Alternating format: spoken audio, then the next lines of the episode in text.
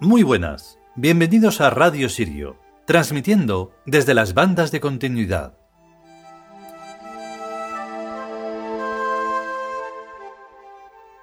Pues ya estamos aquí de nuevo, esta vez con una diosa y con una historia bastante graciosa.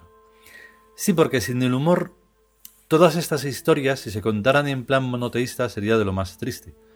No hay como leer la Biblia para darse cuenta de eso, o cualquier de esos textos sagrados que dicen que son, que es más triste que, que lo que está pasando aquí en España con el virus este. Y bueno, aparte de todas las cosas, debo de anunciar hoy, porque claro, yo uso el Logic Pro 10 todos los días y hoy ha habido actualización. Lo digo por si alguien que coincide que escuche esto tiene Logic y lo usa para algo, pues que sepa que hay una actualización. Y aparte de eso, pues eso, que el capítulo de hoy tiene tela marinera. A ver cómo se, a ver cómo se escucha. Vamos con él.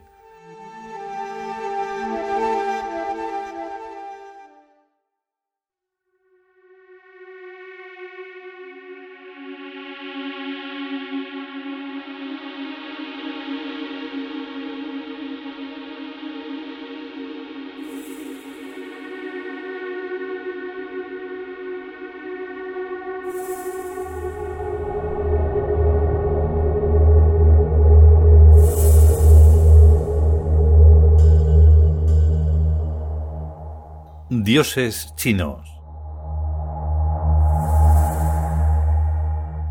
Chang-O.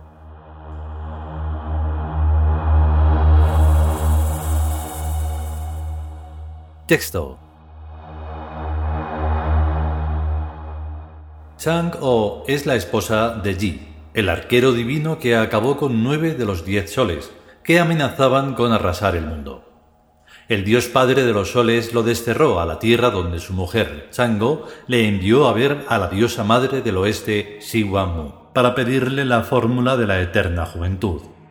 La gran madre del oeste le dio allí un botecito para los dos, para Yi y para Chango, pero ella se lo bebió entero y ascendió sola hasta la luna, de la que desde entonces es una bellísima diosa que ayuda a hacer realidad todos los bellos sueños y a ver la verdad presente, pasada y futura.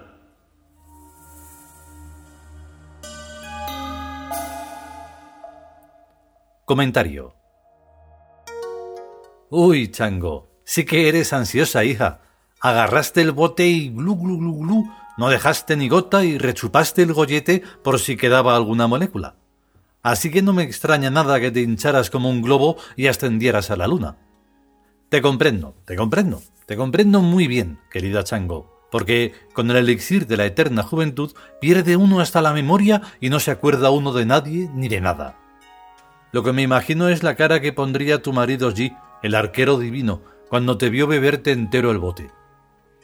Déjame algo, déjame algo, déjame algo. Tía indecente, que el bote me lo ha dado a mí la gran madre del oeste, Siwambu, pa mí, pa mí para consolarme de este destierro y este bote es mío. Pues toma el bote, le dijiste tirándoselo desde las alturas completamente vacío. La verdad es que la lógica es la lógica. Ji flechó uno a uno los nueve soles con sus flechas, e hizo muy bien, pues habría que ver el calorazo que haría. Pero la idea de pedirle a Siwan Mu el elixir de la eterna juventud fue enteramente tuya y no tenía nada que ver con los diez soles, ni después con el destierro de Yi a la Tierra, ya que la idea de que la gran madre del oeste, Siwa Mu, te transmitiera la fórmula del elixir de la eterna juventud ya se te había ocurrido muchísimo antes. Lo que me resulta raro es que tu marido Ji hiciera tu encargo de ir a pedirle a Siwa Mu la fórmula de la eterna juventud. ¿Para qué la quería? Su problema no era mantenerse eternamente joven, sino aviárselas para pegarle un flechazo al dios padre de los soles. No lo entiendo. Un poco tonto si me parece que era tu marido G el gran arquero divino. A propósito, ¿todavía vive?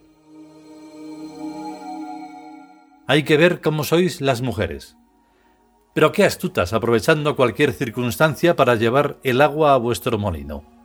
Si a lo que hubiera flechado Yi fuera a nueve ciervos, lo habrías mandado también a pedirle la fórmula esa de la eterna juventud a la gran madre del oeste Mu, para ti, hija mía, y déjate de cuentos. Y esto me hace pensar que ¿por qué no fuiste tú en persona a pedirle a la gran madre Mu la fórmula del elixir de la eterna juventud? Imagino que al pobrecillo Yi tan heroico y tan desgraciado, le haría más caso que a una chica que lo que quiere es que no le salgan arruguitas al lado de los ojos. Claro, la gran madre del oeste, Siwan Mu, pensó Pobrecillo, lo voy a hacer eternamente joven, pero tengo que hacer también eternamente joven a su mujer para que no se quede viudo. Eso fue lo que planteaste, oh amadísima Chango. Así que no me extraña que ayudes a hacer realidad todos los bellos sueños y a ver la verdad presente, pasada y futura. Pues sabes una cosa, que eso a mí me interesa. Yo quiero que todos mis bellos sueños se realicen. Tomándote a ti como ejemplo, oh bellísima Chango, sé que es muy importante ser bastante retorcido y no ir nunca derechamente a nuestros objetivos, sino dando muchos rodeos. Y es verdad. La historia no va en línea recta, sino en espiral. De vez en cuando pasamos por el mismo meridiano, y es entonces cuando hay que hacer lo que corresponda para aprovechar las ocasiones.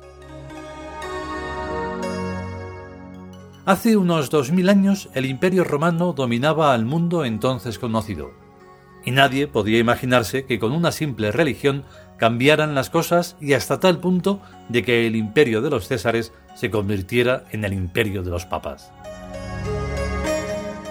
Claro que las cosas son muy complejas e intervienen muchos factores de las más diversísimas clases, como por ejemplo las invasiones de los bárbaros, o sea, de los inmigrantes, las guerras contra los persas, o sea, contra los iraníes, iraquíes, talibanes y o palestinos, la decadencia de las costumbres, o sea, lo mismo que ahora. El panem et circenses, o sea, el fútbol, la televisión, el cachondeo general. El paro y el desempleo, lo mismo que entonces. El ateísmo y la pérdida de valores éticos y morales, o sea, igualito, igualito, igualito que ahora. Y todo lo demás. Mi amadísima diosa Chango, yo no estoy casado con ningún arquero, ni divino, ni humano, que ahora son los misiles nucleares y que haya un sol o diez me da lo mismo. Y si se lían a misilazos, me da lo mismo. Y si destierran a Europa y la meten en China, me da lo mismo. Lo que a mí me interesa es que esta gente vayan a ver a la gran diosa madre del oeste, Siwanmu, y le den tantísima pena a los desgraciados que Siwanmu les dé el botecito que a mí más me interesa, el que sirve para ver la verdad pasada y la verdad presente y la verdad futura porque con esas tres verdades se realizan inmediatísimamente mis más bellos sueños. El pasado ya me lo sé, el presente ya me lo sé, el futuro me lo imagino, pero quiero estar más seguro, y para estarlo necesito tener más inteligencia de la que tengo, y más datos y más gente imperial. A un imperio le sucede siempre otro imperio, hasta que llegue el imperio definitivo que es el que yo quiero. Tú ya me entiendes, ¿verdad? Naturalmente que sí.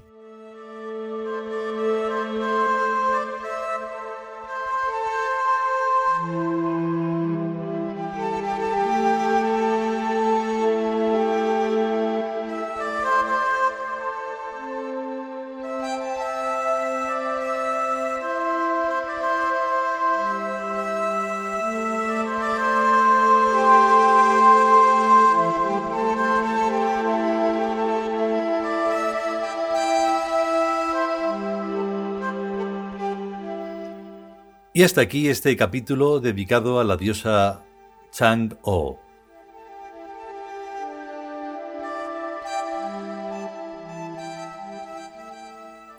A la diosa china, se entiende. No tengo que añadir siempre eso, pero bueno. Em, no es Chang-O, ¿vale? Es Chang-O. O sea, es como que hay una apóstrofe después de la G en la que acaba y luego la O. Porque luego está Chang-O, que es una diosa que se inventaron por América Latina Y, no tiene nada que ver. ni siquiera tiene que ver con ningún dios, pero bueno, como se inventan muchas religiones unos y otros para hacer las cosas como a uno le conviene, pues mm, mira, mm, uno no tiene la culpa. Y em, pues bueno, lo que viene a ser esto es como una especie de requete repetición de la historia que se da en todas las civilizaciones. Y bueno, pues unos lo cuentan de una manera, otros lo cuentan de otra. Nosotros eh, somos siete soles, antes había diez. Pues eso, cada vez van quedando menos. Y, y nada, si podemos y sobre todo si queremos, volveremos con un nuevo capítulo de los dioses chinos. Mientras tanto, a estar bien y a cuidarse. Y hasta luego.